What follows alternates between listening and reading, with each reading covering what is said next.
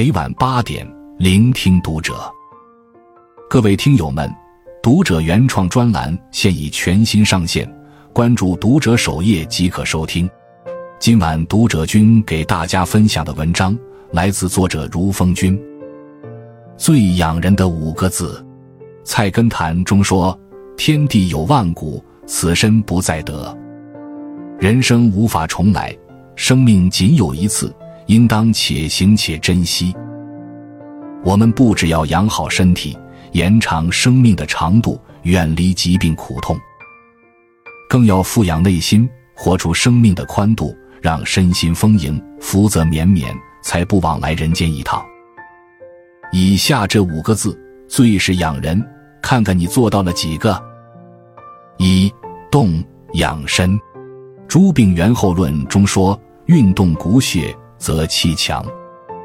一个人的体质是天生的，但健康的体魄可以后天养成。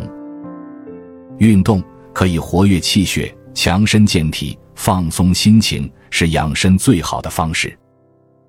东汉时，华佗不仅在医学上是圣手，在养生之道上也是大家。他创造性的发明五禽戏，日复一日的练习，活动身体，锻炼肌肉。《后汉书》中记载，华佗年且百岁，犹有壮容，时人以为仙。动以养身，动以祛病。华佗在年老之后，仍腿脚灵便，精神矍铄。甚至他的弟子吴普、樊阿勤练五禽戏，也耳聪目明，活到了将近百岁高龄。范仲淹有言：“活动有方，五脏自和。”平日里。坚持运动锻炼身体，就是最好的灵丹妙药。坚持下去，不仅身体状态和精神面貌会焕然一新，也必定能少病少灾，延年益寿。二静养心，《素问》中说：“气血急欲动，精神急欲静。养生应以动，养心则以静，静就是最好的养心。”让自己静下来，内心淡定从容，人生自然坦荡无碍、洒脱自在。当年乌台诗案爆发，苏轼被流放黄州，前途未明，志向未竟。一开始，他心浮气躁，心灰意冷，满是迷茫沮丧，不知前路在何方。于是，苏轼为自己建了一座雪堂。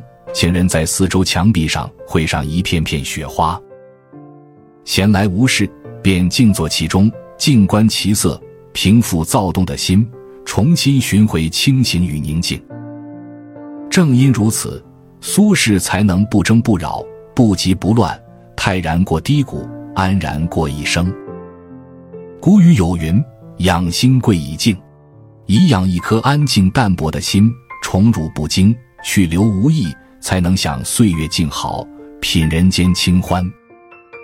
三人养性，《荀子》中说：“行忍性情，然后能修。”人有七情六欲，总会遇到情绪上头的时候。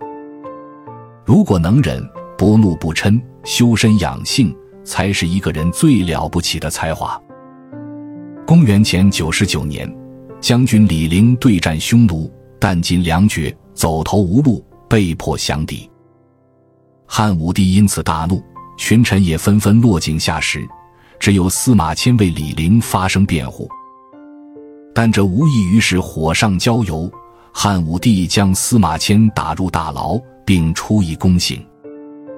堂堂七尺男儿，大丈夫顶天立地，受到了如此折磨，又如何不愤怒悲痛？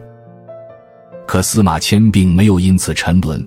他忍辱、忍悲、忍痛、忍怒，继续创作，写下了流芳百世的《史记》。燕山夜话有言：“君子忍人所不能忍。”这世上从来就没有什么一帆风顺、事事如意，唯有忍，忍常人所不能忍，方能成常人所不能成，抵达生命的另一重境界。四善养福。道德经有云：“天道无亲，常与善人。”天道无情，不分亲疏，但会经常眷顾善良的人。行善便是积福，心地善良的人，福报早已在路上。西晋时有个叫顾荣的官员，性情豪爽，为人良善。一次，他应邀赴宴去吃烤肉，看到烤肉的仆人，忍不住的咽口水。他生出恻隐之心，便把自己的那一份烤肉送给那个烤肉的人。因世数有别，其他人见状都出言讥笑，顾荣却说：“天天烤肉的人，岂能连烤肉的滋味都不知道？”几年后，永嘉之乱爆发，都城沦陷，晋帝被俘，王公贵族纷纷南渡逃亡。天下大乱之中，打家劫舍。杀人越货的强盗匪贼遍地都是，但顾荣每次都有人护持左右，助他化险为夷、遇难成祥。问其身份，才知道这个人就是当年的烤肉人。《三国志》中讲：“勿以善小而不为，与人为善就是与己为善。但行好事，莫问前程。”一个乐善好施的人。必定福泽深厚，终将惠及自身。五孝养寿，常言道：“笑一笑，十年少。”保持微笑，时常欢喜的人，气机通畅，心态豁达，任何的忧愁祸患都不会在身上停留，自然也能延年益寿。宋代诗坛的长寿冠军，当属享年八十五岁高龄的陆游。他年少体弱多病，谁知岂料今八十，白肩有黑丝。而陆游养寿的秘诀之一，就在于乐观爱笑、豁达超然。一日狂风大作，大雨不歇，屋顶瓦片被掀翻，墙也将倒塌。他没有愁眉苦脸，反而笑着吟诗一首：“昨夕风掀屋，今朝雨壤墙。